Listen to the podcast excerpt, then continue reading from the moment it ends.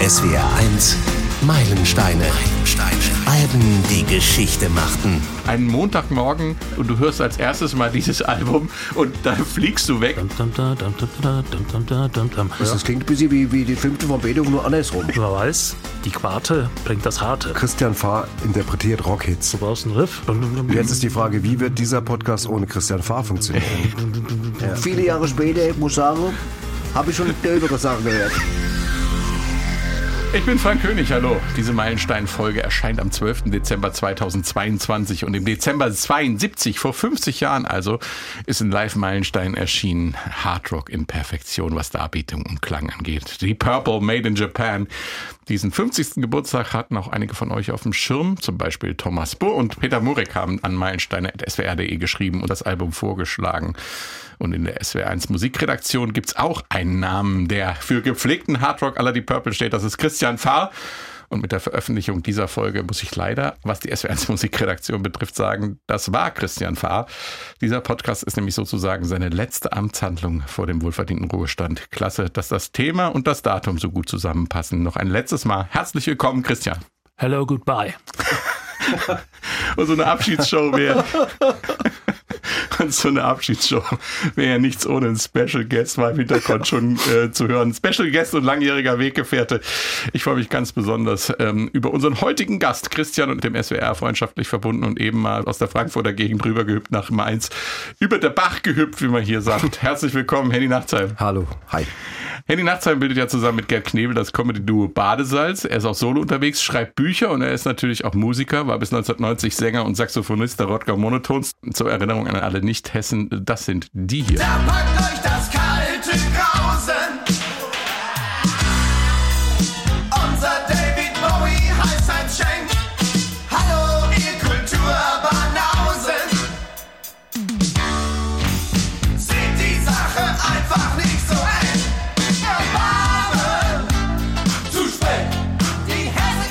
die Rodger Monotones, die Hessekomme, war in den 80ern ein richtiger überregionaler Hit äh, von den Rodgaus und da war da Henny natürlich auch dabei. Und als ich dich, Henny, für diese Folge angefragt habe, hast du gleich zugesagt für Christian, na klar. Und dann ist dir eingefallen, dass dich auch persönlich was mit Deep Purple verbindet. Was? Ja, äh, gleich zweierlei, nämlich einmal haben wir tatsächlich mal äh, vor Deep Purple gespielt. Wir waren Support in einem mit, mit einem sehr äh, attraktiven Umfeld noch mit Roger Chapman und Meatloaf. Wow. Und ähm, dann haben wir, das waren zwei Festivals und dann haben wir, weil die dann in der Zeit eben bei uns dann da irgendwo gewohnt haben und die wussten, dass wir fußballaffin sind, haben, gab es dann ein Fußballspiel mit Deep Purple zusammen. also ich habe mit Deep Purple in einer Mannschaft gespielt. Ich weiß nicht mehr, ich glaube, es war eine Journalistenmannschaft, gegen die wir haushoch gewonnen und äh, ja, das sind natürlich, das sind auch bleibende Erinnerungen. Und war das die Mark II-Besetzung, die, die, die, über die wir heute sprechen? Oder? Also es war Richie Blackmore hat gespielt, Ian Gillen und äh, Ian Pace hat auch die drei, da, an die erinnere ich mich. Okay. Ob da jetzt noch einer, weiß ich nicht Wenn mehr. Blackmore dabei war, dann war es die reformierte Mark II. Okay, Wenn es okay. nach 1984 war, und das wird gewesen ich sein. habe Ne? nie, ich habe nie, wenn wir mit denen zu tun hatten, habe ich nie zu denen gesagt, seid ihr eigentlich die reformierte Version oder, so? oder sind sie ein reformierter. Gitarrist? So, ich hab immer nur, ja, das, genau, das sind sie orthodox, die Purple. Ich habe nur, ich war immer nur ähm, beeindruckt. Wer hat, bei Entschuldigung. wer hat bei Deep Purple die Thesen an die Wand genagelt? Genau. Steigen wir ein ins Album äh, und das ist auch so spektakulär, weil es die unglaubliche musikalische Qualität und die explosive Dynamik von Deep Purple mit einer Klangqualität verbindet, die manche nicht mal im Studio hinbekommen. Dazu gibt's Gesangsakrobatik wie bei dem Duell zwischen Sänger Ian Gillan und Gitarrist Richie Blackmore in Strange Kind of Woman.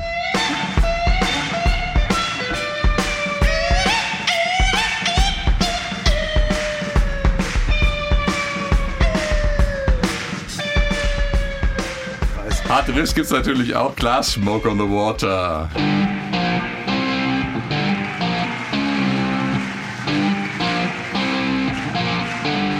Aber typisch die Purple gibt's auch leise Töne mit Anklängen aus Jazz und Klassik auf Made in Japan. Was den Jazz betrifft, zum Beispiel von Organist John Lord zum Anfang von Lazy.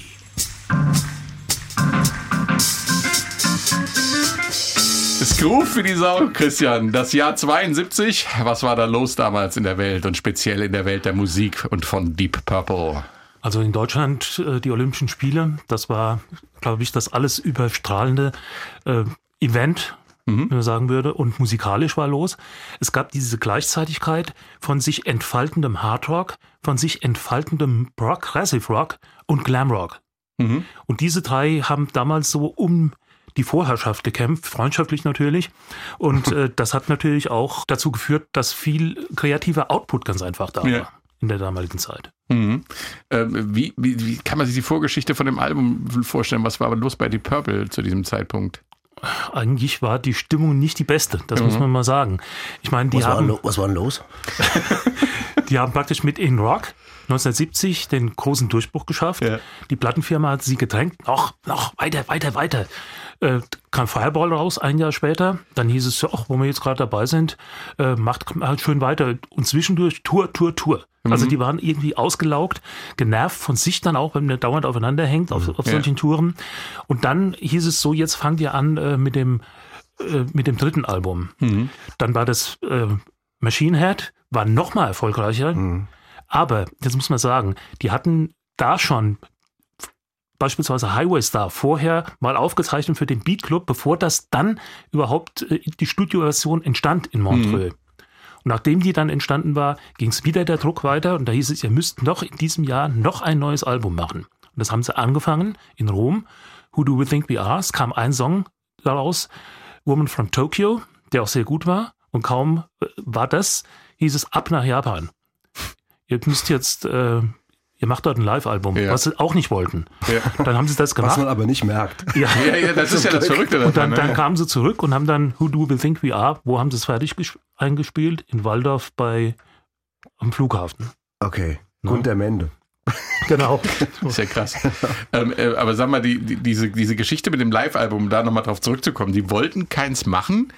Äh, äh, wa- warum wollten sie kein Live-Album? Es gab ja etliche Bootlegs, die man sich hätte kaufen können und äh, dann wäre es doch naheliegend, wenn die Leute so scharf drauf sind, dass, dass man auch ein Live-Album aufnimmt. Also damals gab war die Einstellung in Amerika nicht, aber in Europa. Ja. Wenn ich Songs rausgebracht habe auf Studioalben, dann ist es eigentlich ungehörig, wenn ich den Leuten dann dieselben Songs nochmal live äh, andrehe. Mhm. Das war die Einstellung. Und ähm, sie waren auch der Meinung, äh, die Live-Atmosphäre, so wie die Purple sie praktiziert haben, sagen wir mal so, lässt sich nicht einfangen. Das mit den Bootlegs war dann ein Argument, wo sie gesagt haben, naja gut, dann machen wir eben unser eigenes Bootleg. Aber sie haben auch äh, letzten Endes den Druck von der Plattenfirma, von dem japanischen Zweig. Die haben gesagt, ihr seid hier so populär wie die Beatles. Und deswegen, äh, wir brauchen ein Live-Album, wenn ihr hier schon bei uns spielt. Und haben sie nachgegeben unter Auflagen, natürlich. Ne? Sie wollten selbst bestimmen, was freigegeben wird und was nicht. Und so kam es dann auch. Ja, ich kenne, muss sagen, ich kenne das. Also natürlich jetzt äh, 1000 Grad runtergerechnet auf uns, auf die Monotons, die dann auch irgendwann mal äh, mehr oder weniger überredet worden sind, ein Live-Album, zumindest eine EP rauszubringen. Und wir gesagt haben, aber es sind alles Stücke, die die Leute kennen. Und wir kamen uns vor wie so, wie so ein bisschen so leichte Betrüger. Ähm, das kam dann aber trotzdem ganz gut an, weil die Leute gesagt haben, ja, es ist halt eben die Live-Atmosphäre, du hörst die Leute mitsingen, es ist trotzdem nochmal ein anderes Feiern der Stücke, aber oder, oder ein anderes Zelebrieren. Aber ich, ich kann total nachvollziehen, warum Künstler vielleicht sich sogar eher mal gesträubt haben, gesagt haben, eigentlich haben wir es ja schon mal geliefert und äh, jetzt machen wir es gerade nochmal. Vor allem, weil sie da ja noch nicht wussten, was dann was aus Made in Japan dann wird. Ja, ne? Das, das ist ist- ein Riesenerfolg. Ja, Ne? ja. Aber kann, Angeblich verstehen soll- kann ich wollte ich sagen. Ja. Angeblich sollte es ja nur in Japan rauskommen, wollten sie auch eigentlich nur so, dann ist es aber doch weltweit rausgekommen. Und, äh, und die Aufnahme, äh, da haben sie aber ihren eigenen Tonmann mitgebracht, ne, der, der das überwacht hat. Also sie, sie waren schon sehr darauf bedacht, dass das Ganze eine High-Quality-Geschichte wird und nicht irgendein Mitschnitt, der eben auch klingt wie ein Bootleg. Und gemixt hat dann tatsächlich Roger Glover mit Ian Pace. Mhm. Da war kein externer Mischer dabei, das haben die kontrolliert. Mhm. Ne? Spannende Geschichte. Und dann wird da wirklich ein Ding draus, äh, das quasi die Referenz für Live-Alben wird. Äh, Henny, Made in Japan, ist das für dich auch ein Meilenstein? Und wenn ja, warum? Also jetzt erstmal live, von den, was Live-Sachen angeht, war das zu seiner Zeit mit Sicherheit ein Meilenstein. Ähm, erstmal, weil sie auch die Stücke, die wir von Machine Head zum Beispiel auch kennen, das sind ja eine ganze Reihe oder auch von In Rock und so, dass sie die halt eben nochmal auch ganz anders live zelebrieren. Deswegen, gerade was wir gerade besprochen haben, ich finde, das Album hat absolut seine Berechtigung zu jeder Zeit gehabt, weil sie halt eben sich auf der Bühne ausgetobt haben. und äh, ich meine, wie heißt das Space Trucking? Äh, Ja. 20 Minuten, ne? Und 20 habe ich mir gerade mal angehört. Und da habe ich so gedacht, ich habe das jetzt im Auto gehört, aber ich habe so, ich bin irgendwo hingefahren, da war es erst halb rum. Und am Anfang und, am dabei Ende war's im Stau. sogar. Ja, genau, und am Ende, genau. Und es ist mir, genau, und mittendrin ist es so. Und ich habe das, ich lieb das, weil das, weil das so ähm, anarchisch ist. Die, die lassen sich alle Zeit der Welt, die sagen, leckt uns am Arsch, wir machen das da oben jetzt mal, wenn es eine halbe Stunde dauert, ist es halt so. Und dem Publikum war es ja auch recht. Natürlich ist es teilweise auch verspielt, es wird ja auch manchmal sogar fast so ein bisschen clownesk, also gerade Keywordmäßig ist ja nicht nur, dass es jetzt immer nur virtuos oder Ja. virtuos oder sonst wie ist, sondern es ist ja auch teilweise so manchmal so ein bisschen albern, also mit den kleinen Zitaten. Aber das ist natürlich, macht natürlich das auch aus, das Ja. macht es ja auch so locker. Ich finde, das ist ein, das ist ein sehr livehaftiges Live-Album. Das klingt jetzt vielleicht komisch, aber ich finde, man merkt so die, die, ähm, die leichte Anarchie auf der Bühne und dieses komm, wir hauen jetzt drauf und sowas und da ist auch nicht jeder Ton von, von, von Ian Gillen ist jetzt hundertprozentig äh, tonmäßig immer ganz gerade, sondern der rutscht auch mal weg. Aber das ist auch scheißegal, weil dafür ist es halt Ja. eben wirklich mit Herzblut äh, interpretiert und das gefällt mir dem Album sehr gut. Blackmore. Blackmore sagt bis heute, ich höre, wenn ich dieses Album höre, nur meine Fehler. Ja, ja, also da sind mit Sicherheit welche drin. Das ist, sag mal, das ist jetzt keine, kein, das ist jetzt keine, soll ich sagen, götterhafte Erleuchtung, was die da machen, sondern das ist halt eben einfach, aber es ist eine gewisse Lebensfreude. Und wenn wir jetzt noch berücksichtigen, was Christian gesagt hat, nämlich, dass sie eigentlich das Album gar nicht machen wollten und dass sie in der Zeit gestresst waren und dass sie kurz vorher noch ein Studioalbum gemacht haben und so weiter, ist dieses Album eigentlich, zeigt eigentlich, was was Musik mit uns, den Künstlern, auf der Bühne anstellt. Mhm. Nämlich, wenn wir manchmal, das kenne ich tatsächlich, ich darf das sagen, auch wenn ich jetzt nicht auf der Liga, Ja, das- in der Liga nicht, aber, ja aber ich habe ja in Monotons auch viele hundert Konzerte gespielt und ich erinnere mich auch an Situationen, wo man auf die Bühne gekommen ist und man war auch vielleicht mental erschöpft oder man hat auch, ich habe mal Liebeskummer gehabt, da bin ich auf die Bühne, habe ich mich geschleppt und ich habe gesagt, ich möchte lieber jetzt zu Hause sein und mich besaufen und dann gehst du auf die, in die Halle und dann stehen da die Leute und feuern dich an und auf einmal kriegst du so einen anderen Adrenalin und du wirst auch getröstet und das gibst du dann zurück und das, das diesen Effekt kenne ich und das finde ich, das ist so ein Album, ich glaube, das steht dafür, gerade jetzt mit der Vorgeschichte, äh, die Christian Ja. erzählt hat. Äh, ehrlich gesagt, ich ich könnte jetzt keine Stelle nennen nach mehrfachem Hören, wo ich sagen würde, das kippen sie aber ganz furchtbar Nein, weg. das, nein, nein, das ist, das ist nicht, haben die, haben, das habe ich auch nicht nee, gesagt. Nee, nee, aber, aber ich, was ich damit sagen will, ist, du bist so gebannt von dieser Live-Dynamik, die sich über die, deine beiden Lautsprecher zu Hause überträgt oder über den Kopfhörer, dass du da gar nicht drauf achtest, weil es, ich habe echt gedacht, mich haut es weg, einen Montagmorgen und du gehst zur Arbeit und du hörst als erstes mal dieses Album und dann fliegst du weg. Es ist, äh, es war wirklich wieder mal, äh, ich habe es ewig nicht mehr Ich habe es gehört. auch lange nicht mehr gehört. Das war ist eine große, grandios. eine große Ja. Freude irgendwie. Es ist, ähm, ja, das, Steigen wir ein ins Album, über das äh, Drummer Ian Pace gesagt hat, es ist wahrscheinlich immer noch das beste Live-Rock'n'Roll-Album, das je gemacht wurde. Und das stellt alles in den Schatten, was Led Zeppelin gemacht haben, alles, was Black Sabbath gemacht hat, Bad Company, Free. Nichts kommt dem so nah, was dieses Album an Innovation, Grenzerfahrung und großartigem Spiel mit einem fantastischen Sound zu bieten hat. Wow, ganz schön selbstbewusst, wenn man, wie eben gesagt, bedenkt, dass sie gar kein Live-Album machen wollten. Und hier kommt der Opener, aufgenommen am 16. August 1972 in Osaka, Highway Star.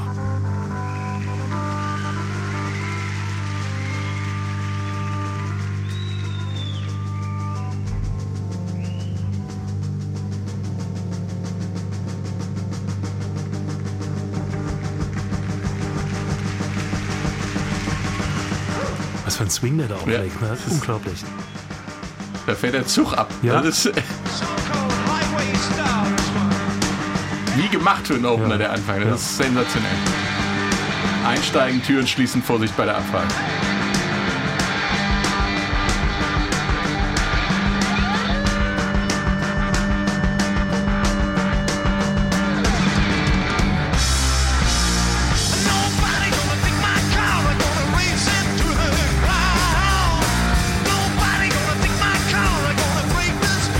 Naja, dieser Anfang ist einfach ein extremst kluger Live-Anfang, weil er ein nicht enden wollendes Crescendo hat, irgendwie, indem es halt so, so es verspielt anfängt, es wird immer mehr. Und du merkst ja, selbst wie hier beim Hören im Studio, wir merken, wie einen das so antreibt.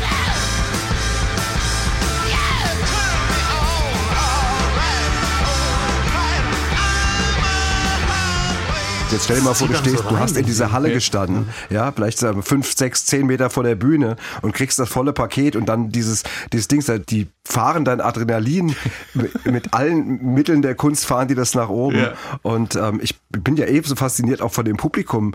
Die Japaner vermutet man doch immer so ein bisschen dezenter oder vielleicht vielleicht aufgrund ihrer ausgeprägteren Höflichkeit und sowas so ein bisschen Dings, aber ich meine, da geht's schon ordentlich ab. Also aber das hätte jetzt auch irgendwie auch bei uns sein können oder oder in, in in Staaten. Also man das Publikum ist irgendwie früh entfesselt. Ja. Und Sogar so, dass Ian Gillen mal gesagt hat, in Europa und Amerika, da steht auf harten Rock mehr die Jungs. Und in Japan ist das anders. Das Deswegen waren die auch dann in Japan so oft. genau. Aber es ist doch, äh, es ist doch ganz spannend, äh, nochmal die Opener-Qualität. Ich, ich habe mir gedacht, wow, was, was für, für, für eine Band ist das, die so eine Nummer an Anfang setzt und äh, die alle Leute im Publikum wissen, die haben ihr Pulver noch lange nicht verschossen. ne? Ja, das, das einmal das und da muss man auch sagen, das ist natürlich auch eine Innovation gewesen, weil wie viele Bands haben danach später genauso angefangen, vielleicht mit anderen Stücken, jetzt nicht unbedingt mit dem Stück, aber aber so mit erstmal Schlagzeug und dann irgendwie einsteigen und dann hochfahren den Apparat und dann irgendwie und dann kommt das erste große Thema oder der erste große Akkord und das ist tatsächlich, äh, das muss man auch trennen. Das, man könnte jetzt heute sagen, ja, habe ich ja schon öfters gehört, dass Bands so anfangen. Ja, aber das haben die halt damals gemacht, als es noch nicht so viele Bands gemacht haben und sie haben es in Perfektion betrieben und haben damit, glaube ich, sogar so ein unbewusst so einen Trend gesetzt, der, den, der heute noch äh, durchaus greift. Es gibt immer noch Bands, die genau auf diese Machart anfangen. zum Beispiel die Purple. Zum- Ich habe ich hab, ich hab die gesehen. Hey, der ist gut, der war richtig gut, Christian. Ich habe ich hab, ich hab die im Sommer gesehen, hier in Mainz äh, live im Volkspark. Und was fangen sie an? Mit Highway Star. Und zwar genau in dieser Art. Ja, geil. Also der, der, nichts Ja. verändert. Ja, super. Es gibt, äh, gibt eine Coverband, die heißt die Bärbel im Rock. Ja. Ja. Ähm, da wo auch mein, Osti, ne? mit, genau Peter Osterwold, mein, mein Ex-Kollege von Monotons, auch äh, Sänger ist. Ich glaube, die fangen auch so an. Ja. Im Song geht es im wahrsten Sinne des Wortes um Raserei. Wahrscheinlich der Song, der bis heute die meisten Strafzettel oder Schlimmeres zur Folge hatte oder hat. Dann nämlich, wenn Menschen, ich nehme mal an, in der Mehrzahl dann doch Kerle beim Autofahren diesen Song gehört haben. Und er soll ja tatsächlich auf dem Highway entstanden sein, Henny. Das weiß ich nicht ganz genau, das, äh, aber das könnte ich mir vorstellen irgendwie. Äh, ich kenn, weiß es auch, dass, dass Situationen einen prägen können. Ja. Äh, ich habe auch mal einen Basel-Sketch über geblitzt geschrieben. Äh, der ist mir eingefallen ungefähr eine halbe Minute, nachdem ich geblitzt worden bin. Und daraus ist eine relativ lustige Nummer bei, bei einem Programm geworden. Also ich weiß jetzt nicht genau, wahrscheinlich, vielleicht ist er, war er, hat er irgendwie Zorn gehabt beim Schreiben oder keine Ahnung. Weißt du, Christian, weißt du, weißt du da ein bisschen was mehr drüber? Also es gibt verschiedene Möglichkeiten, wie das entstanden sein könnte. Eine ist, dass irgendwelche Journalisten in den Tourbus gekommen sind und ähm, haben mit Richie Blackmore ges gesprochen, wie entsteht eigentlich so ein Song. Das ist ganz einfach. Du brauchst einen Riff. Oh,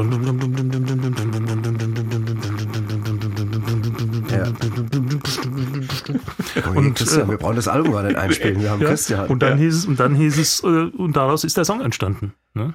Ja, ist krass. Aus einer Demonstrationsstunde, wie macht ihr Songs? So. Und dann kommt die Nummer raus. Es gibt auch die Geschichte, dass sie keinen Bock mehr haben, äh, Speed King zu spielen als Opener, ne? Dass sie dann noch äh, wollten, dass sie einen anderen Song an Ja, aber du musst ja trotzdem erstmal, du musst es ja trotzdem hinkriegen. Ne? Man kann ja nicht nur sagen, ich fange jetzt mit dem Stück nicht mehr an. Dann musst du schon eine Alternative haben, vor allem wenn du mit Speed King angefangen hast. Das ist, das ist so, ja. Strophen und Refrain werden im Song jeweils durch zwei Soli unterbrochen. Den Anfang macht John Lord mit der Hammond-Orgel. Später dann geht die Raserei auch auf der Gitarre los.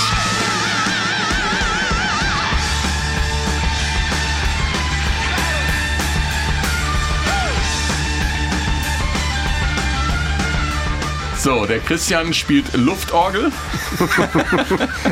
Ich habe das so oft zu diesem Song getan in den letzten 49 Jahren. Also das, Äh, Man könnte den Kopf von Christian bei, bei diesem Cover von, von Deep Purple and Rock könnte man eigentlich noch diesen Kopf von Christian Ja. daneben setzen. So. Ist schon grandios, oder?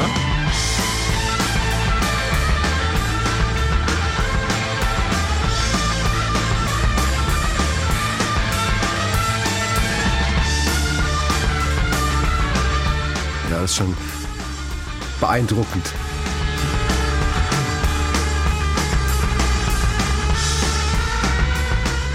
Wie die Rhythmusgruppen marschiert dazu. Ja, das ist, es ist so eine, es ist so eine Verschmelzung von verschiedenen Qualitäten. Also äh, natürlich gab es zu der Zeit auch noch andere Keyboarder, die, die ähnlich virtuos waren bei Yes und was weiß ich oder, oder Exception, Emerson so, äh, ja. Emerson, Lake Palmer, Exception, wie die alle. Aber, aber diese, diese Kombination, diese, diese fast leichtfüßige oder leichthändige äh, Art des Keyboard-Spielens über dieses treibende Dings und sowas, das ist wirklich, das, ich, mir fallen nicht viele Bands ein, wo ich das ähm, so genossen habe wie bei denen. Mhm. Das ist, das kommt ja, wir kommen ja auch nochmal zu Lazy und sowas irgendwie, wo es ja auch nochmal mit ganz verspielten Elementen losgeht und so. Und ähm, das ist schon ähm, aller Ehren wert. Und das wird einem jetzt auch nochmal richtig bewusster. Das ist vielleicht damals, hat man vielleicht alles so erstmal konsumiert und sich gefreut. Aber jetzt, nach vielen Jahren, guckt man so drauf und weiß, in der Zwischenzeit kennt man, hat man natürlich noch tausend andere Musiken gehört. Aber man kapiert jetzt auch, was das alles an Innovation war. Ich glaube, das ist ein ganz wichtiger Aspekt, wenn wir über so ein Album reden oder über diese Zeit von Deep Purple, was die bewegt haben. Das, das, wie gesagt, ich will jetzt gar nicht, ich meine das gar nicht maulig, wenn ich sage, irgendwie, die, da war jetzt nicht unbedingt einer von denen auf seinem Instrument der allerwelt Beste. Da gab es bestimmt eine Liga von, von so und so viel Gitarristen, die Ja. ähnlich gut waren und, und immer auch später dann natürlich noch genauso viel Schlagzeug und so. Aber, aber wie sie es gemacht haben und wie sie sich erfunden haben, das war halt eben die Innovation basierend auf einer hohen Qualität, die ich natürlich überhaupt nicht mildern will, um Gottes ja, Willen. Ja, ja.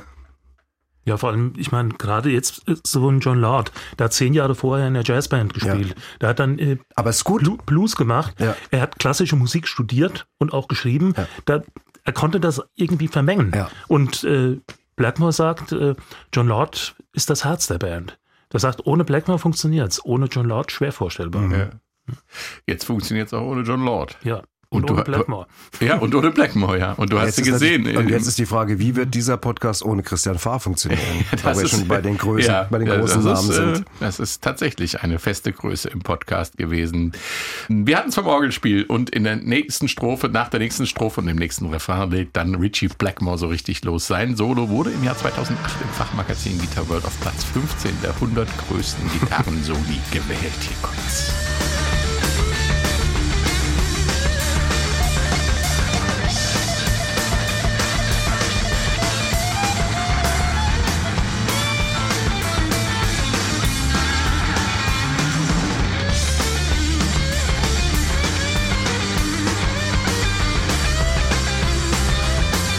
Total wichtig ist gerade ist de- de- dieses Thema, was Ja. dass, dass du das jetzt auch sofort wieder, du kennst das, das ist Ja. wie ein Hit. Das Ja. ist so ein, so ein Riff im, im Hit selbst nochmal. Und da stehe ich ja total drauf, wenn es so, melodische Momente in einem Solo gibt, die man dann immer wieder erkennt und, und die einem vertraut sind. Wir haben ja damals mit ihnen, wie gesagt, gespielt und äh, standen neben der Bühne bei denen und das hat er natürlich auch immer gespielt, ne, diesen Part in dem Solo. Ja. Zu Recht. Ja. Ich kann mich erinnern, dass äh, Wolfgang Niedecken mal hier im Podcast war und immer gesagt hat, weil du kannst sauber, ist das die Glücksmelodie. Gar nicht so unähnlich. Ich krieg's jetzt nicht aus dem Gedächtnis. Genau, die, die Glücksmelodie. Ja, ich habe sofort erkannt.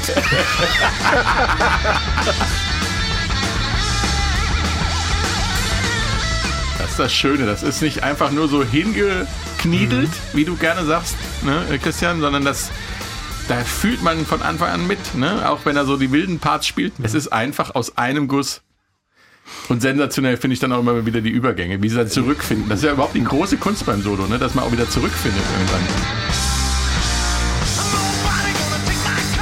Ich habe gelesen, äh, es hätte einen Bach-ähnlichen Klang. Ich gehe mal davon aus, dass nicht äh, das Gewässer gemeint ist, auch nicht Dirk Bach, äh, sondern Johann Sebastian. Ja, Krass. Vom Klang her, ja, wäre krass. Er, erklär uns, Christian, was hat es mit Johann Sebastian Bach auf sich in der Struktur dieses Solos? Das hört man in der Studioaufnahme sogar noch besser, weil es langsamer ist.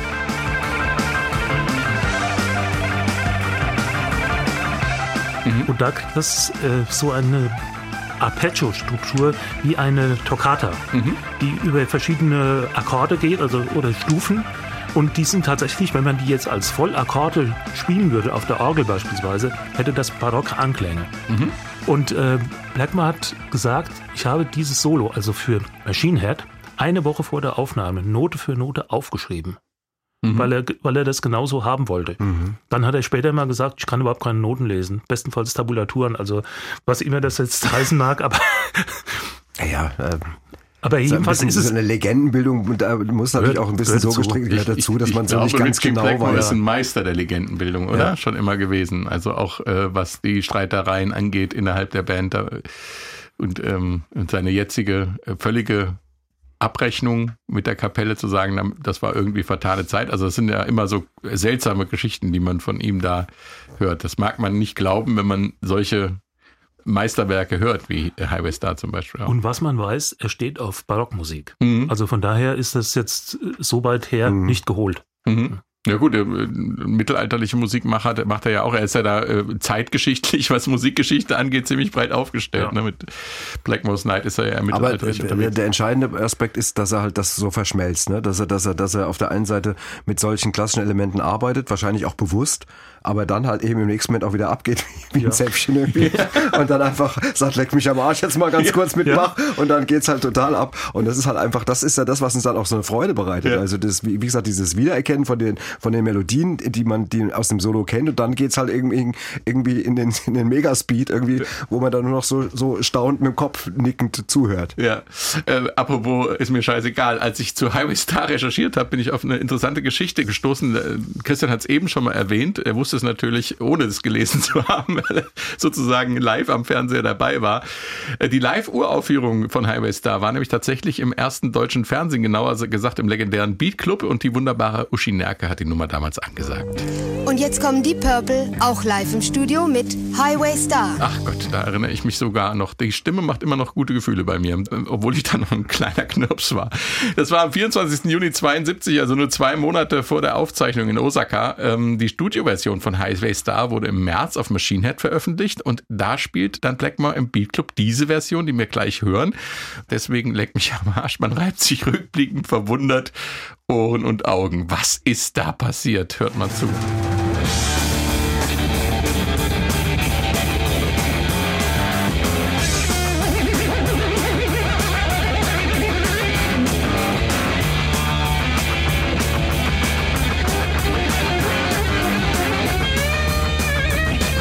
Ach du liebes bisschen. Was war denn da los? Klingt irgendwie ein bisschen nach schlechter Verdauung. Wenn man die Bilder dazu sieht, wundert man sich noch mehr. Also er ist da immer am Jammerhaken, am Rumziehen an seiner Gitarre, am, am, am Tremolohaken und, und macht so Pseudo-Tappings, die aber auch nicht so richtig, dann schlägt er da drauf.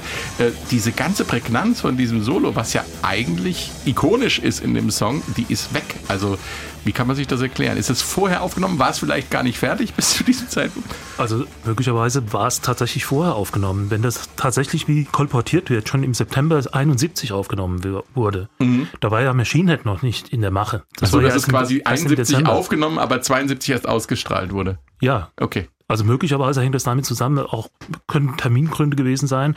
Und wenn das tatsächlich diese Reihenfolge so wäre, dann ist klar, wenn Machine Head die Version erst im Dezember 1971 aufgenommen wurde und er acht Tage vorher sich das aufgeschrieben hat, komponiert und aufgeschrieben hat, dann hat er es damals noch nicht gehabt. Vielleicht war- hat er nach dem Auftritt gesagt, das muss ich nochmal anders machen. Also, äh, was, was, was, Das kann hier, ich so nicht lassen, hat er gesagt. was er hier versucht, das hört man ganz deutlich, der will den Hendrix machen. Ja, ja, Ja. ja, ja. Gut, das ist mal, das ist mit Sicherheit ist äh, zwischen Jimi Hendrix und Richie Blackmore sind jetzt keine Klassenunterschiede oder was weiß ich sowas, Ja. sondern äh, das sind alles begnadete Gitarristen. Aber ähm, es ist tatsächlich noch, es ist so ein bisschen das so lautes Stochern im Dunkeln. Irgendwie, Ja, ja? ja, das. Und das hat er dann, halt, ja, vielleicht ist aber genau das, was Christian sagt, vielleicht ist das chronologisch genauso erklärbar. Und deswegen hat er dann gesagt, also das war jetzt mal da im Bitclub irgendwie egal. Es macht, hat er wahrscheinlich ja auch Spaß gemacht, in so einem öffentlich-rechtlichen Fernsehsender irgendwie dann da richtig abzugehen und so.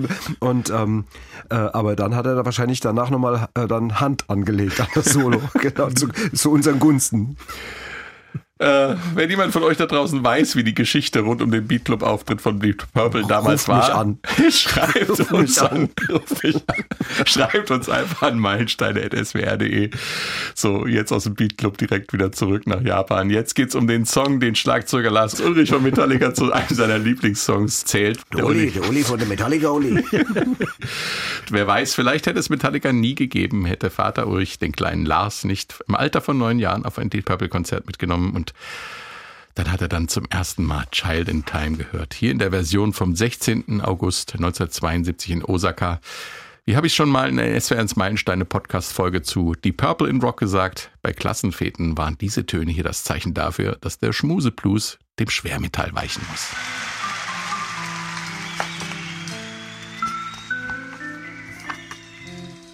Das Umblättern ist auch total authentisch. Das war Christian, möchte ich dazu sagen. Christian hat umgeblättert. Ich brauche das nicht. Ich, hab's auswendig gelernt. Ich bin ein ordentlicher Mensch. Das Notenblatt, weißt du? Aber äh, wenn diese Töne erklungen sind damals auf Feten, Ja. dann war wirklich so, dann hat man durch den Raum geguckt und sagt, mit wem tanze ich jetzt? Ja, aber es das war immer schwierig, wenn es dann abging, musste das ja auch irgendwie im Tanz dargestellt werden. Bis zum Bolero ging's, aber dann. Ja, bis zum Bolero musste man aber schon möglichst wieder knutschen in der Ecke liegen, war es egal. Genau bevor die Mädels Cat Stevens rausgezahlt haben. genau. Sweet child in time, you'll see the line, the line that's drawn between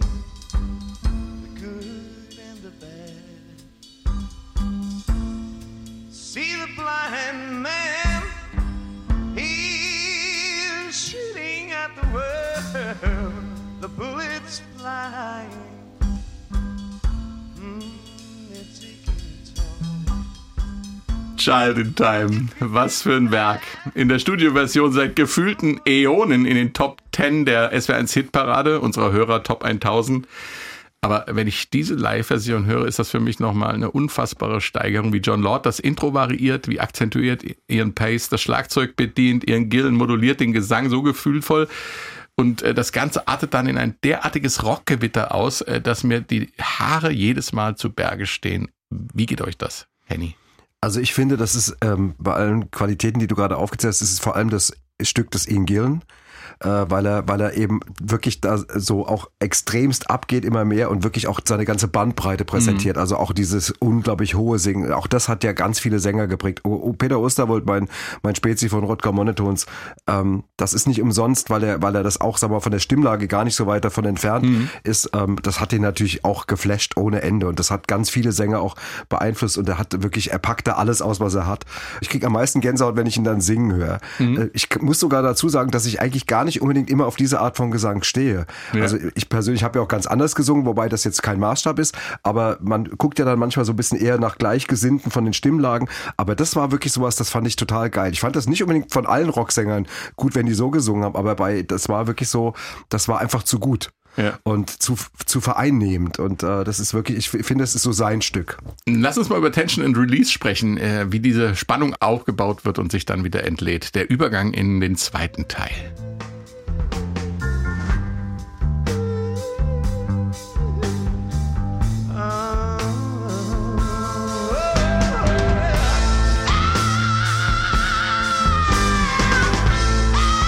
Das meine ich. Das kommt so. Lässt einen weg.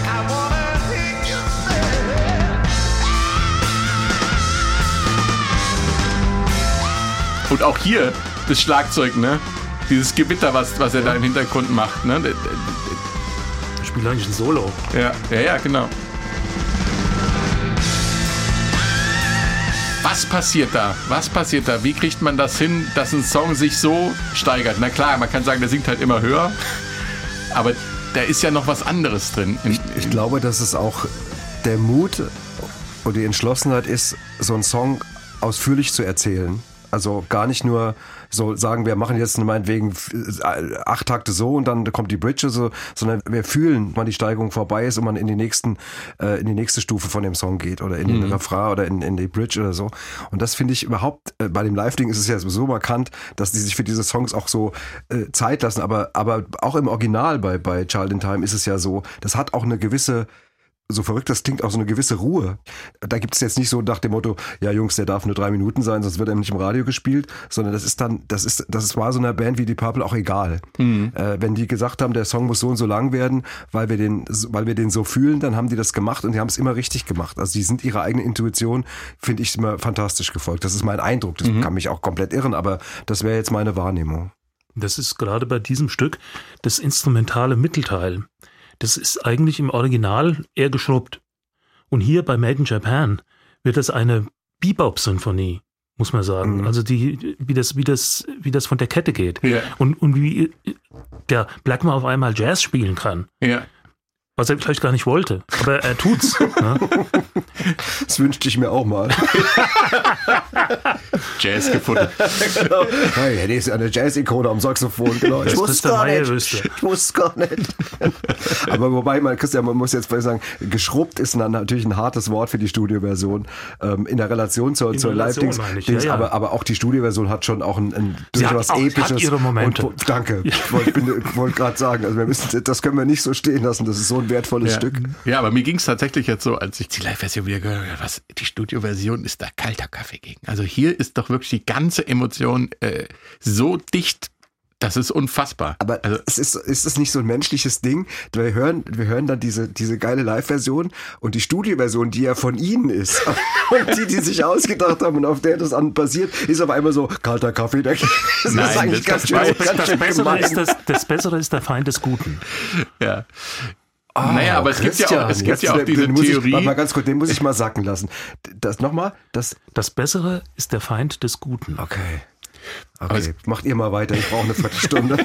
Es gibt ja auch diese Theorie, dass, dass Songs durch Wiederholung einfach erwachsen werden.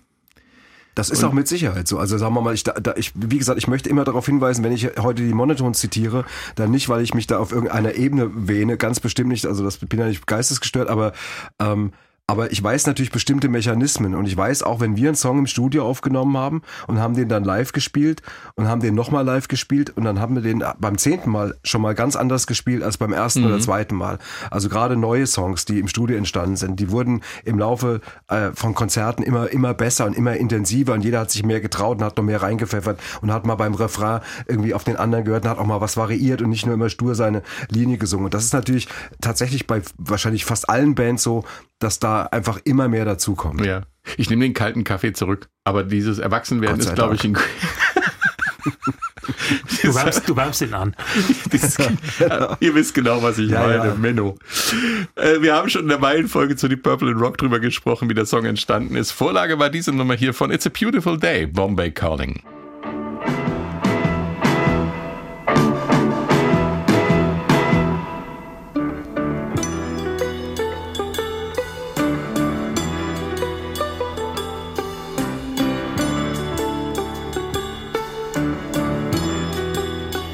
Bombay Calling von It's a Beautiful Day war die Inspiration zu Child in Time. Und die Purple sind damit auch ganz offen umgegangen, Christian. Also wenn sie es nicht getan hätten, hätten sie wahrscheinlich ein Problem gekriegt. Denn die Parallelen sind so offensichtlich, wenn man da sagt, nee, nee, nie gehört. Das wäre, das wäre schief Dann, hätten, dann hätten die Anwälte das klären müssen, genau. Und heute wäre das auch so.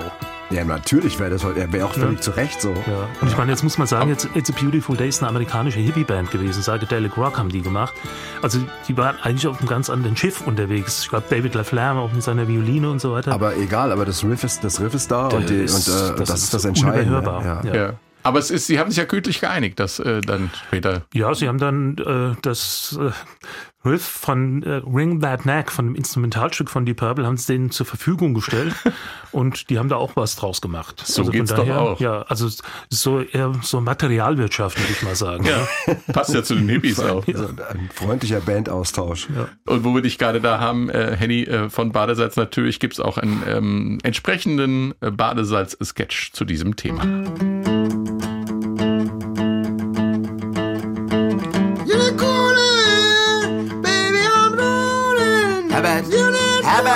Ist denn los? die Nummer kenne ich schon. kannst du gar nicht kennen, die habe ich gestern Nacht geschrieben. Ja, das hast du gesagt, geschrieben. aber ich kenne sie Extra trotzdem für schon. das Fest, die habe ich für das Fest am Samstag geschrieben. Ist meine Nummer. Mach Klasse.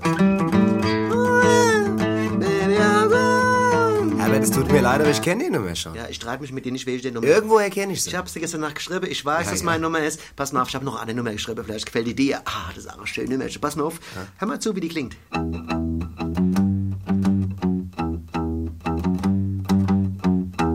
Und? Geil, ey, die Nummer. Schöne Nummer, gell? Henny, wir haben es ja immer wieder von dem Thema, wo kommt Inspiration her und was ist überhaupt Inspiration in der Kunst? Was ist Ideenklau? Also letzte Nacht geschrieben und dann wachst du auf und merkst, oh Mist, gibt's schon. Äh, ja, ähm, schmaler Grad. Ähm, auch gar nicht so einfach zu beantworten, Mhm. weil, weil ähm, Inspiration ähm, ist natürlich auch ein wahnsinnig weiter Begriff. Irgendwie ähm, sagen wir mal, du kannst inspiriert werden durch eine Musikrichtung, irgendwie einfach, oder du, durch meinetwegen, wenn du auf Soul stehst und sowas, komponierst du vielleicht Stücke oder so, die so und so sind. Als wir Hesse komme damals gemacht haben, gab es ja auch gewisse Einflüsse aus von Funkstücken und sowas, also weil die Band das eben auch mochte. Ähm, und so weiter. Ähm, Ideenklau ist es natürlich dann, wenn es, wenn es dann zu nah dran ist. Und manchmal passiert es auch, es muss ja gar nicht so sein, dass Ideenklau immer bewusst passiert, sondern Ja. es kann auch mal aus Versehen passieren. Ich gebe ein Beispiel. Der Gerd und ich haben ja ein Musikprojekt, das heißt The Hots. Das haben wir vor vielen Jahren unter einem Fake-Namen ein englischsprachiges Album rausgebracht, mit so schlechtem Englisch und so, und haben das erstmal rausgebracht, ohne dass wir aufgetaucht sind. Dieses Album ist so entstanden, dass ich die Texte geschrieben habe und teilweise die, die Refrainmelodien mir ausgedacht habe und Gerd saß zu Hause und hat dann das sofort irgendwie den Rest äh, gemacht. Wir, das war wirklich so eine richtige, ein paar Wochen lang jeden Tag Produktion. Wir haben jeden Tag ein Stück gemacht und irgendwann habe ich ihm einen Text geschrieben, der hieß Here Come the Butcher Boys, also hier kommen die, die Metzgerjungen und dann habe ich ihm dazu noch eine Melodie gesungen und habe das auf Kassette gesungen und habe ihm das rübergebracht und dann ruft er mich später an, lacht am Telefon und sagt, hey, ähm, ich will dir zu nahe treten, aber das, die, die Melodie, die kommt mir so ein bisschen bekannt vor. Und dann, also meine Melodie war Here come the Butcher Boys. und, dann, und, dann, und dann hat er mir erst die Kassette am Telefon übergespielt und sagte, mir spiele ich dir mal das Stück vor, was mich so ein bisschen dran erinnert. Und dann hat er mir Man in Black vorgespielt. und ich habe am Telefon und ich saß so da und sagte, ach du liebe Scheiße. Ich habe das nicht, ich wollte, das war einfach, ich dachte, boah, ich habe eine geile Melodie mir ausgedacht und habe aus Versehen geklaut. Natürlich haben wir es dann auch nicht gemacht, aber das, ähm, das kann auch mal passieren. Ich glaube, äh, die Purple sind immer relativ offen mit umgegangen mit solchen Geschichten. Ne? Wenn sie was genommen haben, haben sie auch davon erzählt, glaube ich. Also Das macht's auch einfacher. Ja, das ja. macht dir, macht dir viel weniger Stress, als wenn du behauptest, das wäre von dir und dann kommt jemand und sagt, nee, nee, das da, der und wir können sogar belegen, warum sie das äh, kennen. Ja. Child in Time, äh, in Zeiten des Vietnamkriegs geschrieben, Antikriegssong, wurde aber später auch als im wahrsten Sinne des Wortes Schrei nach Freiheit gedeutet, Christian. Ja, ich meine, ähm, kalter Krieg ist kalter Krieg. Ja. Und das ist dann eben auch so gewesen. Ne? Und ist dann auch teilweise tatsächlich so aufgefasst worden, dass das eine, ja, eine Freiheitshymne ist.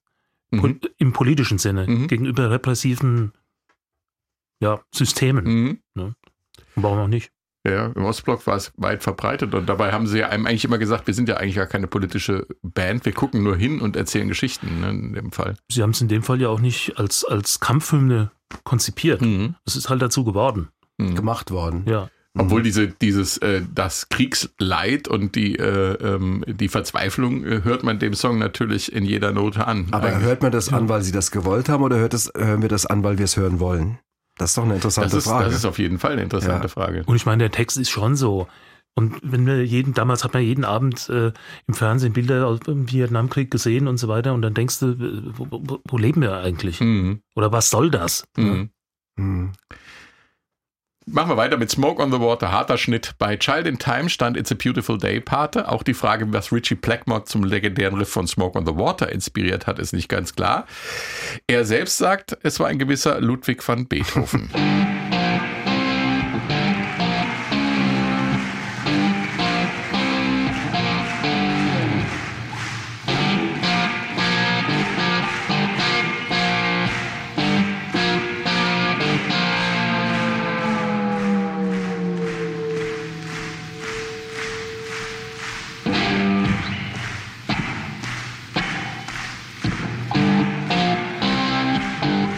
Das, haben die Japaner mit den Deutschen gemeinsam. Es wird oft durchgeklatscht. Auf die Eins. ja, genau. Egal, was der Mann da vorne auf der Bühne macht.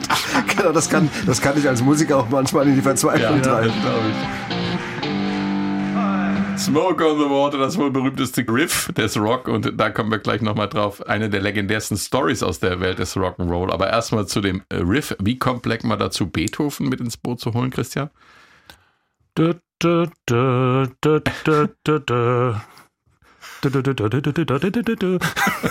Ja, er sagt, das sei eine Umkehrung des Intros, wenn man so will, der fünften Sinfonie von Beethoven. So klop- klopft das Schicksal an die Pforte. Dö. Ja, Aber ich meine, äh, das sind vier Akkorde äh, in Paralleltonarten oder in Parallelstufen. Also Da jetzt Beethoven verantwortlich für zu machen, das Ja. halte ich für gefährlich. Vielleicht äh, hat er das auch erst später gemacht. Also das er hat das gar nicht, als er das komponiert hat, gar nicht, äh, war ihm das gar nicht bewusst. Und Also später hat er gesagt, er- Beethoven nee, und oder, ich. oder das hat ihm ein Kumpel gesagt. Genau, er sagt, ja. Das klingt ein bisschen wie, wie die fünfte von Beethoven, nur andersrum. Ja. Und er hat gesagt, ja, stimmt eigentlich. Ja. stimmt. Jetzt, wo du es sagst, Das war das, das erzähle ich jetzt der Weltpresse. Äh, Genau, das kann wirklich so gewesen sein, weil es gibt ja auch das Gerücht, dass er sich das irgendwann ausgedacht hat, weil er so oft gehänselt wurde und äh, gelästert wurde über dieses Riff, weil es so omnipräsent war und äh, eigentlich recht einfach, wobei man dazu sagen muss, musste erstmal drauf kommen. Das, das stimmt. Ich meine, das ist tatsächlich wahrscheinlich das meistgespielte Riff auf der Welt. Ich kann mich überhaupt nicht erinnern. Also in, in fast jeder Band, in der ich mal gespielt habe, hat, hat, wurde das irgendwann mal gespielt. Ähm, und, ähm, und da hat das erzeugt natürlich auch sofort so einen Publikumsreflex. Ne? Es ist so automatisch dann genau klatschen und dann, äh, das ist so, alles klar, das kenne ich und das geht jetzt ab und so. Das ist natürlich viel zitiert und natürlich auch viel ähm, auch missbraucht worden von Bands, die das dann trotzdem nicht gut gespielt haben und so, weil sie dachten, das ist doch einfach. Äh, Teilweise sogar die Purple, weil Blackmore hat es obstruiert, das Stück teilweise. Ja. Weil er es nicht mehr hören konnte und wollte. Ich finde auch, das ist tatsächlich, ich will jetzt hier nicht kein, kein äh, Wasser in den Wein gießen, aber ich finde dieses Stück tatsächlich, äh, ich merke das auch bei mir, das ist tatsächlich ein Deep Purple Stück, was ich, auch wenn ich es mal zwei Jahre nicht höre, mir nichts macht. Also und zwar nicht, dass ich, und zwar nicht, weil ich die, die, die, gerade weil es diese, diese riesige Hitqualität hatte und war ja auch irgendwie äh, damals, glaube ich, glaube die haben, glaube ich, 500.000 Singles allein in, in, im, im, im Erscheinungsjahr verkauft von Ja. der Nummer, ich glaube nur in Staaten oder sowas, Ja, nur also Staaten. nur in Staaten 500.000 Dings und so. Und die haben auch nicht geglaubt, dass es ein Hit wird. Das ist übrigens auch noch interessant. Die Äh, wollten es gar nicht die drauf wollten haben es gar, Die wollten es nicht drauf haben und sie haben überhaupt nicht an die Hitqualität dieses Stückes geglaubt. Wahrscheinlich, weil das wird Richie Blackmore allen vielleicht sogar zu simpel war. Parallele wieder zu uns, ich darf das heute Abend. Ja, klar. Ähm, äh, Erbarmen zu spät die Hesse komme, der größte Monotons-Hit eigentlich, den wir hatten. Ähm, bis heute äh, unka unkaputtbar, auch 40 Jahre danach, war bei uns auch so. Wir haben das auf dem auf der Volle Lotte LP Ja. als letztes Stück auf der zweiten Seite versteckt, weil wir gedacht haben, ja, das ist schon im Studio, wussten wir, das ist eine geile Nummer. Ähm, und es war so ein heißer Sommerabend, wo wir das eingespielt haben. Aber dann haben wir gesagt, aber wie reagieren die Monotones-Fans? Wir sind ja eine Rockband und dann haben wir das versteckt auf der LP. Und dann haben das Radioleute wie ihr, haben das dann entdeckt und haben dann gesagt, Moment, was, was ist denn das da hin eigentlich? Und dann haben das eben die Sender hier in der großen Region, weiten im Rhein-Main-Gebiet alle gespielt und haben, dann haben wir es als Single ausgekoppelt und haben uns dann getraut, dazu zu stehen. Ja. Aber wir haben uns erstmal, tatsächlich haben wir diese Nummer so versteckt. Das muss man sich heute mal reinziehen, was uns diese Nummer später gebracht hat. Aber, klar. ähm, und das, das, manchmal kann man sich irren. Und wir sind da, wie ich gerade feststelle, in bester Gesellschaft. Ja, Ja, das geht ja auch über Claude Knobs, den, den äh, Organisator des Montreux Jazz Festivals. Ich dachte, das wäre das Gefängnis, aber Und das dem, und dem haben sie das vorgespielt und haben gesagt, hier ein kleiner Spaß für dich. ja. Aber auf die Platte kommt das nicht. Okay. Und dann hat er gesagt, ihr seid verrückt, das ist ein Hit. Hat er recht gehabt. ja. Ausnahmsweise. Ja. ähm, ist, aber auch hier gibt's ja, Christian, ne, ne, ein Vorbild, muss man sagen. Ne? Das ist ja auch wieder eine ganz verrückte Geschichte. Ja, und da wird's interessant. Astro Gilberto und äh, Gil Evans Orchestra haben zusammen eine Bossa Nova Platte gemacht, was die beiden überhaupt gerne zusammen gemacht Ja. haben, 1966. Und da ist ein Stück drauf, das heißt, glaube ich, Maria Mucci, Mucci die, die stille Maria. Und das sollte man sich mal zu Gemüte führen.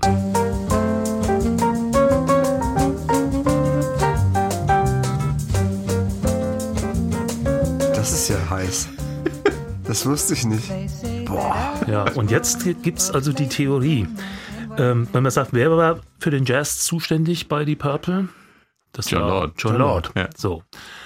Und äh, Gil Evans ist eine echte Größe gewesen im, im Jazz bis zu seinem Lebensende. Also der, der, an dem kam er nicht vorbei und äh, ein genialer Arrangeur.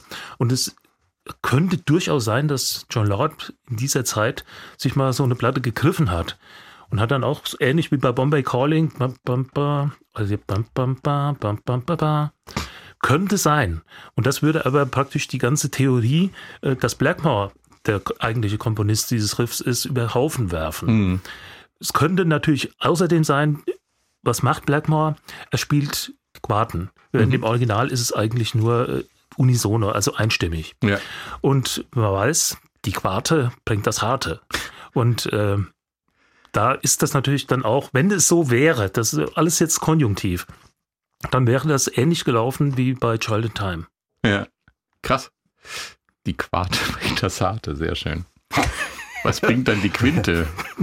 Ich weiß es nicht. Ähm, Frank, das, wir bauen hier gleich mal so ein Phrasenschwein auf. ja, unbedingt. Das braucht Das man. wundert mich, dass es das hier nicht schon äh, lange eben- gibt. Dafür ist der Meilenstein-Podcast bekannt, dass ich öfter mal ein Phrasenschwein einzahlen muss. Ähm, was macht den Unterschied jetzt aus zu der Studioversion? Das ist ja diese Variation am Anfang ist ja schon, die zieht einen auch anders rein als die Studioversion. Die ist ja ganz straight durchgespielt, Christian, ne?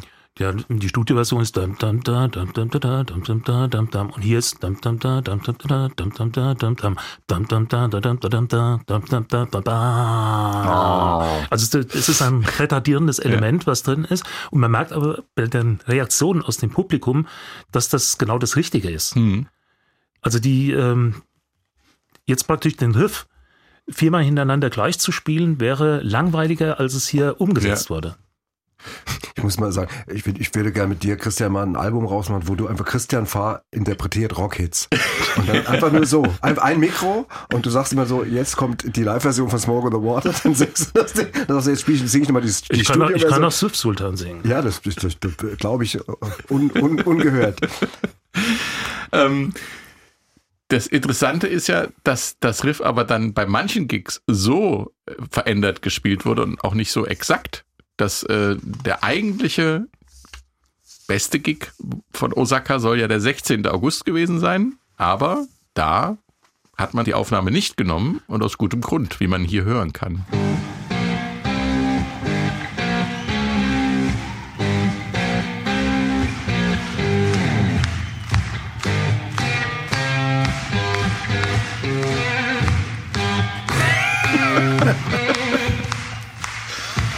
Jo, wenn du einen Fehler machst, mach ihn einfach nochmal.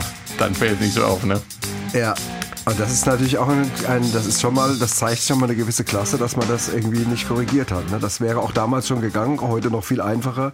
Aber, aber auch damals wurden schon Live-Aufnahmen durchaus nochmal im Studio gerade gezogen. Ja, wobei die Sache ist ja auf der Original-CD, auf dem Originalalbum nicht draufgekommen. Da wurde ist ja die, die vom dann, ne? 15. Ja. August genommen. Ja, Okay. Genau, die wurde dann später veröffentlicht. Aber wie, ich möchte mal wissen, so. wie die damals reagiert haben, als er so gespielt hat.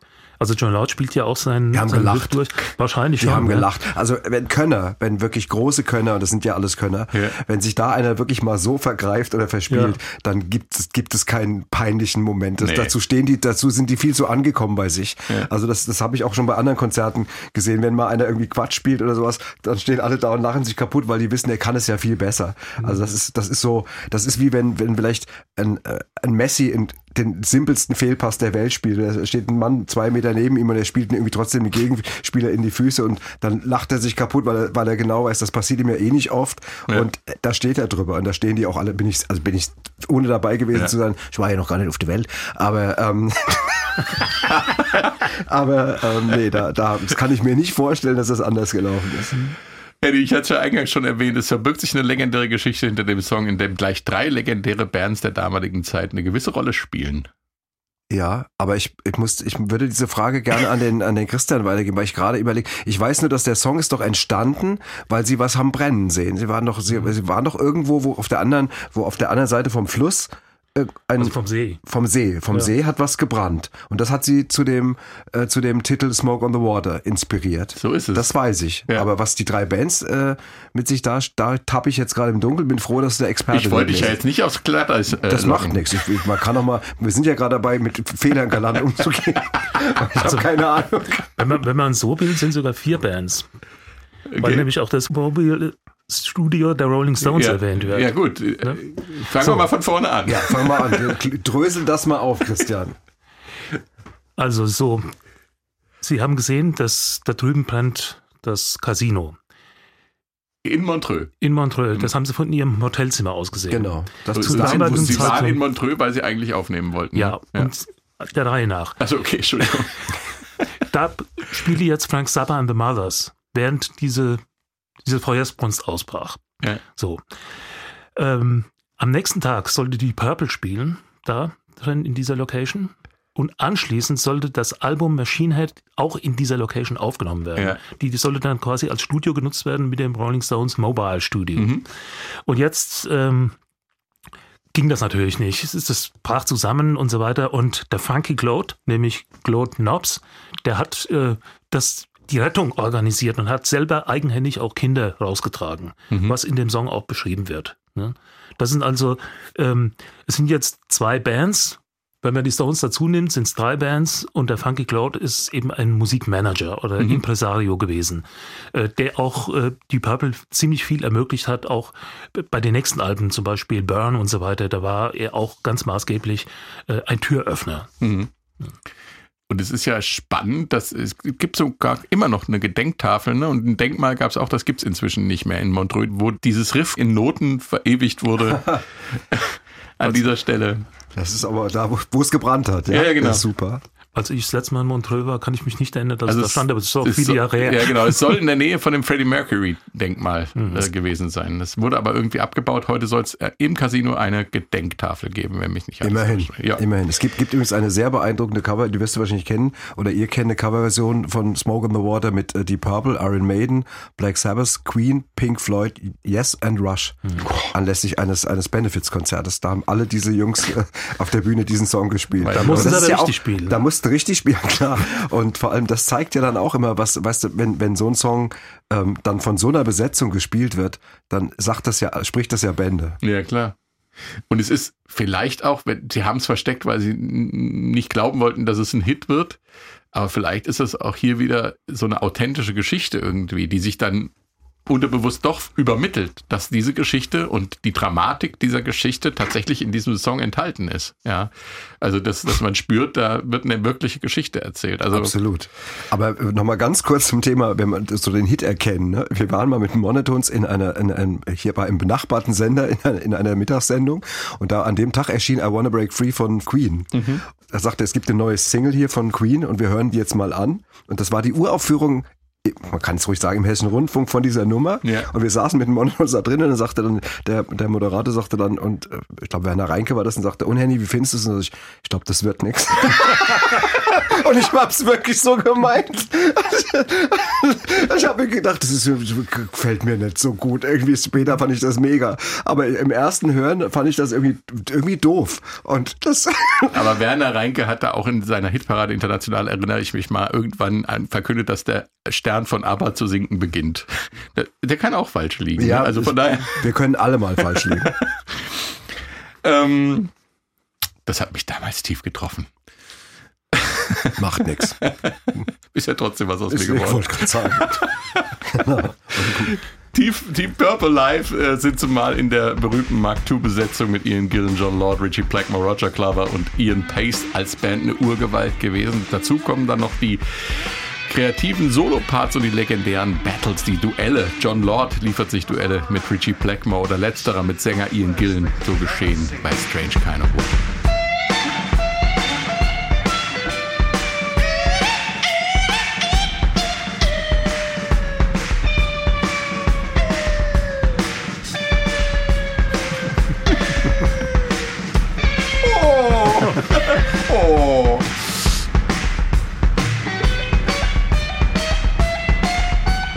Doch krass, oder? Da weißt du manchmal nicht, ist es jetzt der eine oder der andere, oder? Blackmore gibt ihn hervor. Ja, ist schon klar. Ob ich möchte mal wissen, wie es umgekehrt wäre.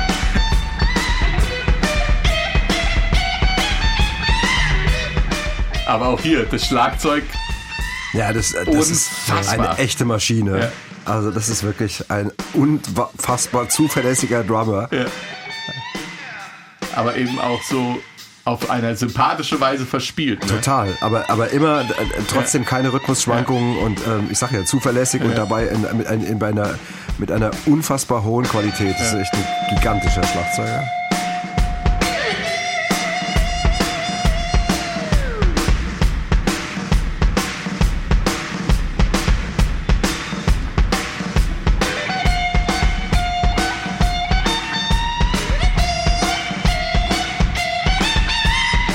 Kikeriki? Ist natürlich auch diese Bereitschaft zu albern zu sein. ne? Ja. Das ist ja albern Ja. eigentlich auch, aber das nehmen das, das, da, ist wunderbar da lachen, lachen die sich ja kaputt auf der Bühne. Aber es ist ja natürlich auch was, was von einem unglaublichen Selbstvertrauen auf der Bühne halt auch äh, Ja, das, zeugt. das, ist, ja? das prägt ja dieses Album, über das wir heute Ja. sprechen. Das, das, äh, das Album ist auch geprägt von einem, von einem wirklich entspannten Selbstbewusstsein. Also der Gerd und ich, wenn wir, mein Baselspartner, ich, wenn wir auf Konzerten waren, wir waren mal bei Markus Miller, diesem Jazzpedalisten, und, und da waren nur Stars auf der Bühne. Ich krieg die gar nicht mehr alle zusammen. Lauter Jungs, einer besser als der andere in der Jahrhunderthalle war das. Und wir saßen unten und was uns am meisten beeindruckt hat, war mit welcher Leichtigkeit die das gespielt haben. Gar nicht nur, was sie gespielt haben, sondern wie sie das auch dargeboten haben. Die sind da rumgelaufen und haben sich da, haben teilweise zu, zu dritt irgendwelche Riffs gespielt, die hätte ich mir, die hätte ich mir in 100 Jahren nicht rausschreiben können, geschweige denn, dass ich je hätte äh, äh, nachspielen können. Und dabei haben die noch gequatscht miteinander und sowas und laufen, weißt du, der Gitarrist läuft dabei so mit so einem bisschen so einem Watschelarsch, irgendwie läuft so über die, die, die, die Bühne und sowas. Und wir waren so, so geflasht, weil, und wie Gerd das schön gesagt hat, die sind so bei sich angekommen. Und wenn, wenn Musiker da sind, dann können die sowas abrufen wie das, was wir jetzt hier gerade gehört haben oder so, dass die dann auch mal verspielt sich, die können sich alles erlauben, weil die haben auch keine Angst, äh, sich zu blamieren oder, oder keine Angst irgendwie, dass jemand das vielleicht falsch bewerten könnte oder dass die Rockpolizei kommt und sagt, ja, aber das ist ja gerade jetzt ein bisschen sehr kindermäßig, das, was ihr da spielt. Das ist denen scheißegal, Ja, ja. weil die sagen, wir können das alles und wir haben diesen Status verdient. Und das finde ich, wie gesagt, nochmal eingangs, was Christian erzählt hat, dass sie das Album ja eigentlich nicht machen wollten ähm, oder vielleicht in der, in der stressen, stressigen Zeit entstanden ist. Dafür hat das Album unglaublich viele ähm, gute, entspannte, äh, selbstbewusste Momente. Also man spürt bei diesen Aufnahmen keinen Stress. Es klingt auf jeden Fall nach einer Band auf dem Höhepunkt ihres Schaffens, aber es klingt auch nach einer Band, die sich kurz darauf fast komplett zerlegt, Christian. Die Mark II-Besetzung war schon bald nach dieser Aufnahmegeschichte. Ja, also ich meine, das Album, das Folgealbum wurde dann fertiggestellt in Waldorf, wie wir wissen, und äh, kam dann auch raus. Und jetzt sollte die Band wieder auf Tour gedrängt werden. Und da hat ähm, Ian Gillen gesagt, das ist ihm zu viel, er wird krank und so weiter. Und äh, Blackmore wollte eh mit Gillen nicht mehr spielen, er wollte in eine bluesigere Richtung gehen, was dann ja auch mit Coverdale passiert ist. Und zwar gut, muss man, muss man sagen. Und äh, irgendwie wurde Gillen aus der Band rausgedrängt und Glover ging dann gleich mit. Mhm. Wobei Glover auch sagte, ich war immer vom Instrumentalen her, ich musste froh sein, dass mich Leute wie Blackmore, Lord und Pace überhaupt mitspielen haben lassen, vom Niveau her. Er kam von, einem, von einer anderen Denke her, auch als Producer. Ne? Und ähm, das war natürlich zu einem Zeitpunkt, ähm, wo sie auf dem Höhepunkt ihres Erfolgs waren und dann zumindest in dieser Form zerbrachen. Mhm. Sie haben dann die Kurve wieder gekriegt. Aber zum damaligen Zeitpunkt, äh, Gillen hat gesagt, wenn die uns damals, unser Management, uns nicht so gnadenlos nach vorne gepeitscht hätte, dann hätte es die Band überlebt. Aber so ging es einfach nicht mehr. Ja. Improvisation war schon immer eine der Lieblingsdisziplinen von Deep Purple. Der Song Lazy eignet sich da besonders gut. Eine Bluesnummer. Und die Webseite songfacts.com schreibt von einem bluesbasierten Ego-Trip von Leadgitarristen Richie Blackmore und Keyboard-Zauberer John Lord, zu dem Sänger Ian Gillen auch noch Mundharmonika beisteuert. Und man könnte auch sagen, dass die Nummer wie kaum eine andere die musikalischen Wurzeln der Band offenlegt. Hören wir mal ins Intro rein. Wisst ihr, was ich da denke?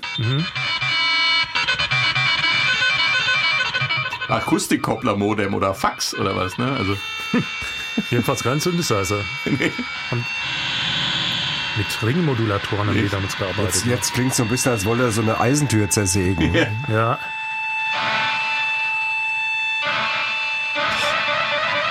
Wie so ein Film. Ich kenne das von meiner Soundtrack. Nachbarschaft, wenn die, wenn die im Sommer alle durchdrehen.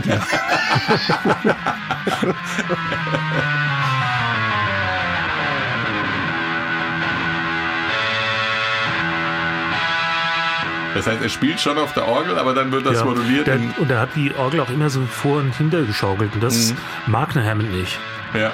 Von, und dann gibt es solche Geräusche von sich. Ja.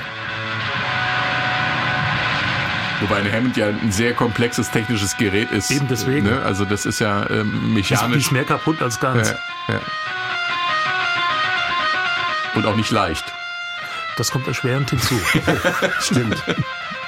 Ich kenne Bands, die haben ihre Keyboarder rausgeworfen, damit keiner mehr das Zeug schleppen muss. Ne? Heute ist das ja alles Alles ist easy. Biggie Pipi Fax. Ja.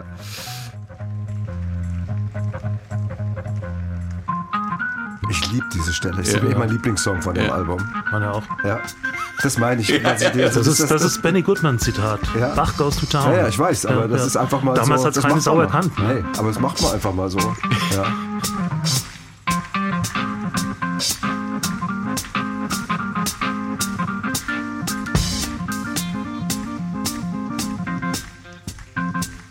Ellington? Ja. Ja.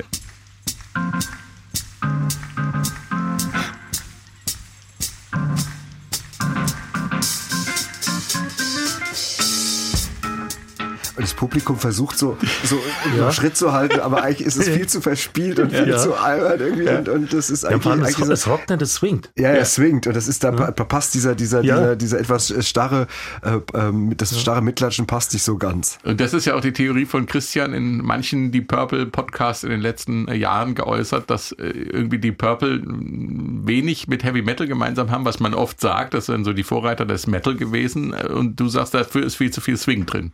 Ja, und das kommt durch Ian Pace. Er hat mir das selbst gesagt. Ich bin als Kind in einem Haushalt aufgewachsen. Mein Vater war Pianist in der Big Band. Ja. Und in der Jazz Big Band. Bei uns lief zu Hause äh, zwischen Glenn Miller und, und äh, Benny Goodman, das war meine Welt, mit der ich groß geworden bin. Und später, als ich Rock'n'Roll dann gemacht habe, sagte er, ich höre immer Swing. Und als wir bei Die Purple auch Hardrock gemacht haben, sagte er, ich höre Swing, ich kann das nicht so durchknüppeln wie beispielsweise ACDC, das, das, das schaffe ich gar nicht. Also technisch nicht. Ne? Und da, da trifft er sich natürlich äh, auch gut mit John Lord, der eben auch Absolut. diese Erfahrungen hat. Und eigentlich muss man sagen, auch Roger Glover hat eine Vorliebe für Walking Bass Figuren. Und wenn da jetzt aber eine harte Rockgitarre drüber ist und ein Schauter als Sänger, da kommt schon was Großes raus. Das ist genau die Kombination. Ich glaube, wenn die alle alle aus dem gleichen Material wären, so von der Geschichte her, dann wäre das äh, durchaus sehr viel eintöniger. Ja. Aber da wäre wahrscheinlich diese innovative Band gar nicht äh, so zum Tragen gekommen. So, Space Trucking, das knapp 20-minütige Monumentalwerk. Henny hat es auf der das ist hierher völlig gehört. geistesgestört. Das können wir natürlich jetzt nicht in allen Einzelheiten Nein, bitte hier nicht. Das, besprechen. das geht, also da, da ist so nach Motto, jetzt ist ganz egal, Jungs, kommt. Also jeder nochmal irgendwie was, was weiß ich, kurz reingepfiffen und dann geht's 20 Minuten zur Sache. Es war, Ich muss auch da sagen, jetzt bei dem Konzert in Mainz haben die auch Space Trucking zum Ende gespielt. Und dann als sozusagen als, als Topper Smoke on the Water, sie haben das immer noch drin. Und, Ja. die, und auch Lazy haben sie gespielt und Ian Gillen hat schön die Mundharmonika rausgeholt und die haben das äh, gespielt. Also das, das ist immer noch präsent nach 50 Aber auch in Jahren. so einer langen Version oder in, in, in Nicht ganz so lang, aber, aber auf ähnlichem Niveau. Stündchen. Auf ähnlichem Niveau. gut stimmt. Gut, Stündchen haben wir jetzt gespielt. Also nicht so richtig, nicht, nicht, nicht wie im Original damals. Nee. Also Space Trucking hätte ich jetzt mal auf vier Minuten geschätzt.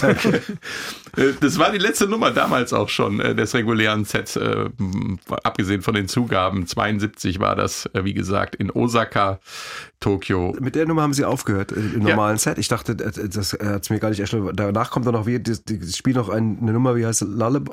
Nee, wie heißt die, die berühmte Rocknummer, die sie aber covern? Lucille. Lucille, genau. Ja, das ist, das ist dann aber die ähm, Sonderedition. Der, der auf dem Originalalbum hört es damit auf und ich habe die so, Setlist ich habe gestern. ja, ich hab halt die Sonderedition. Ja, Ich, natürlich. ich wollte mich nicht mit so einem normalen Kram Ich habe zufrieden die, geben. ich hab die Setlist gestern nochmal angeguckt und da war tatsächlich das reguläre Set äh, mit ähm, Space Trucking zu Ende.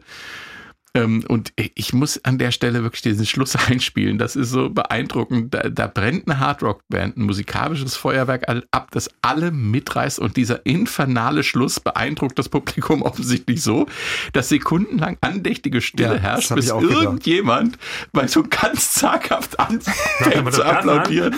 Wir, wir da ist müssen vielleicht auch die Höflichkeit des Japaners Ja. äh, zum Tragen ich glaube, gekommen. die waren alle platt. Wir hören uns das jetzt mal an.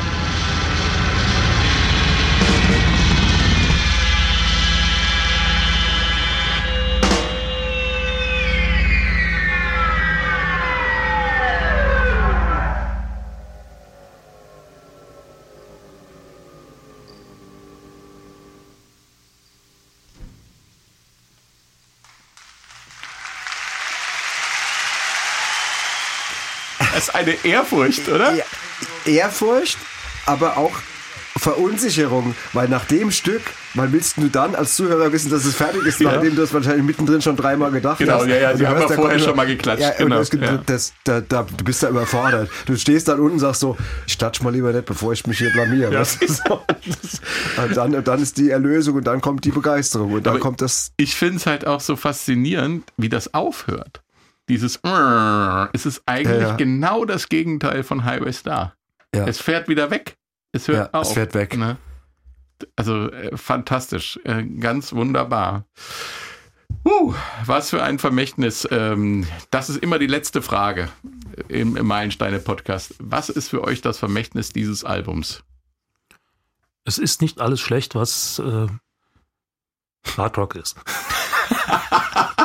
Christians berühmte letzte Worte sollen das sein, Alter. Es ist nicht alles, wir reden hier über einen Meilenstein, und nichts, und dann wird so runtergefahren. Nee, aber so, das ist so wie, nee, das ist eigentlich ganz gut.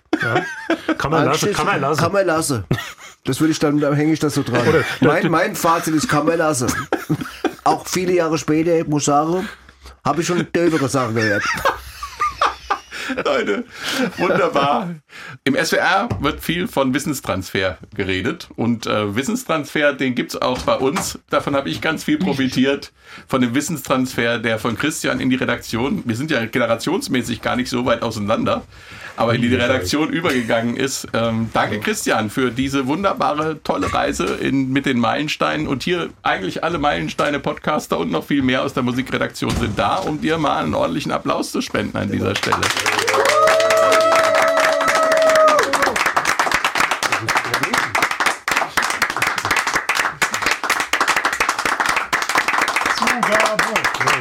Wie hat Gott halt gesagt, es reicht. So, wir stoßen jetzt nochmal an und ich sage Tschüss und vielen Dank fürs Zuhören. Vielen Dank, Handy Nachtsheim. Danke. Bevor alle betrunken sind, Band abschalten.